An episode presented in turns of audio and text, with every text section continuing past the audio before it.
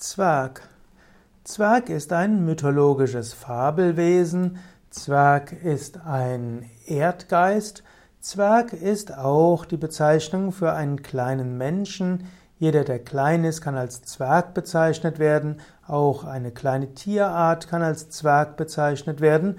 Und in der Astronomie bezeichnet der Zwerg einen kleinen Fixstern, der nur eine geringe Größe hat. Zwerg kommt höchstwahrscheinlich vom Mittelhochdeutschen Twerg, T-W-E-R-C. Althochdeutsch gibt es auch Twerg, T-W-E-R-G. Und so ist der Zwerg äh, ein, ja, ein kleines Wesen. Zwerg kann auch heißen Däumling. Andere Namen für Zwerge sind auch Gnom oder Winzling, manchmal auch Wischt. Manche sagen, dass Gnome und Zwerge unterschiedliche Wesen sind und manchmal werden aber auch Zwerge und Gnome gleichgesetzt. Zwerge zählen zu den Erdgeistern. Zu den Erdgeistern gehören zunächst eben die Zwerge und die Gnome, manchmal auch andere Wesen wie zum Beispiel die Baumgeister oder auch Baumhüter, Wurzelhüter und so weiter. Manchmal wird auch der Troll zu den Erdgeistern gezählt und manchmal auch die Riesen. Riesen sind groß, aber es werden oft auch mit der Erde in Verbindung gebracht.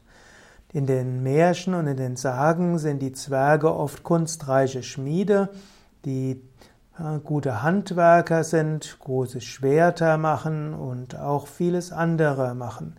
Die Zwerge spielen auch in der deutschen Romantik eine besondere Rolle und es gibt auch in vielen der großen Sagen die Zwerge, die sehr machtvoll sind. Zwerge sind also die Erdgeister, hm, im Unterschied zu den Elfen, die oft zu den Luftgeistern gezählt werden. Manchmal sind die, also die Sylphen sind die Luftgeister im Allgemeinen, die Salamander sind die Feuergeister, die Undinen sind die Wassergeister. Die Zwerge zählen hier zu den Erdgeistern.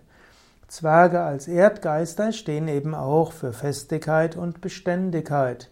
Und wenn du zum Beispiel in eine Höhle hineingehst, dort spürst du manchmal eine besondere Kraft. Und wenn du in diese besondere Kraft dich hineinfühlst, kannst du vielleicht auch spüren, dass dort eine Gegenwart ist von gewissen Feinstoffwesen, die kann man eben als Zwerge oder Gnome bezeichnen. Oder auch, wenn du auf der Erde bist, da gibt es zum einen die Pflanzengeister, die sich um die Pflanzen kümmern. Wenn du aber noch tiefer hineinspürst, spürst du die Kraft von Mutter Erde. Und äh, zwischen Mutter Erde und den Pflanzen sind dort die Zwerge angesiedelt, die Gnome, die helfen, dass die Kraft der Erde in die Pflanzen gehen. Damit Pflanzen gut wachsen können, braucht es zum einen die Erde und damit die Erdgeister, die Zwerge und die Gnome. Es braucht Wasser und damit die Undinen.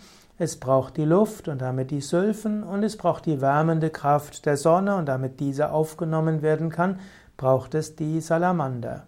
Und auch der Mensch braucht all das. Er braucht die Kraft der Erde und muss sich mit ihr immer wieder verbinden. Er muss sich erden und dafür dienen die Zwerge. Er muss sich öffnen für die, das Luftelement, was ihm Leichtigkeit und Flexibilität gibt. Dafür gibt es die Sylphen. Er braucht auch Wasser, der Flüssighaushalt muss gut sein, er muss auch fließen und eine gewisse Kreativität haben im Sinne von fließen, dafür dienen die Undinen. Und er braucht auch Sonnenlicht und die Kraft der Sonne, auch die Kraft der Transformation und auch die Fähigkeit, sich durchzusetzen. Dafür stehen die Salamander und damit die Feuergeister. Die Zwerge stehen also unter anderem für das Erdelement, haben also auch einiges zu tun mit dem Ayurveda Dosha Kapha. Sie stehen für Festigkeit, für Beständigkeit, für Ruhe, für Ausdauer. Und auch wenn die Zwerge klein erscheinen, können sie doch viel machen. In diesem Sinne, Menschen mit starkem Kapha erscheinen manchmal im Hintergrund, aber sie können viel bewirken und haben große Stärke.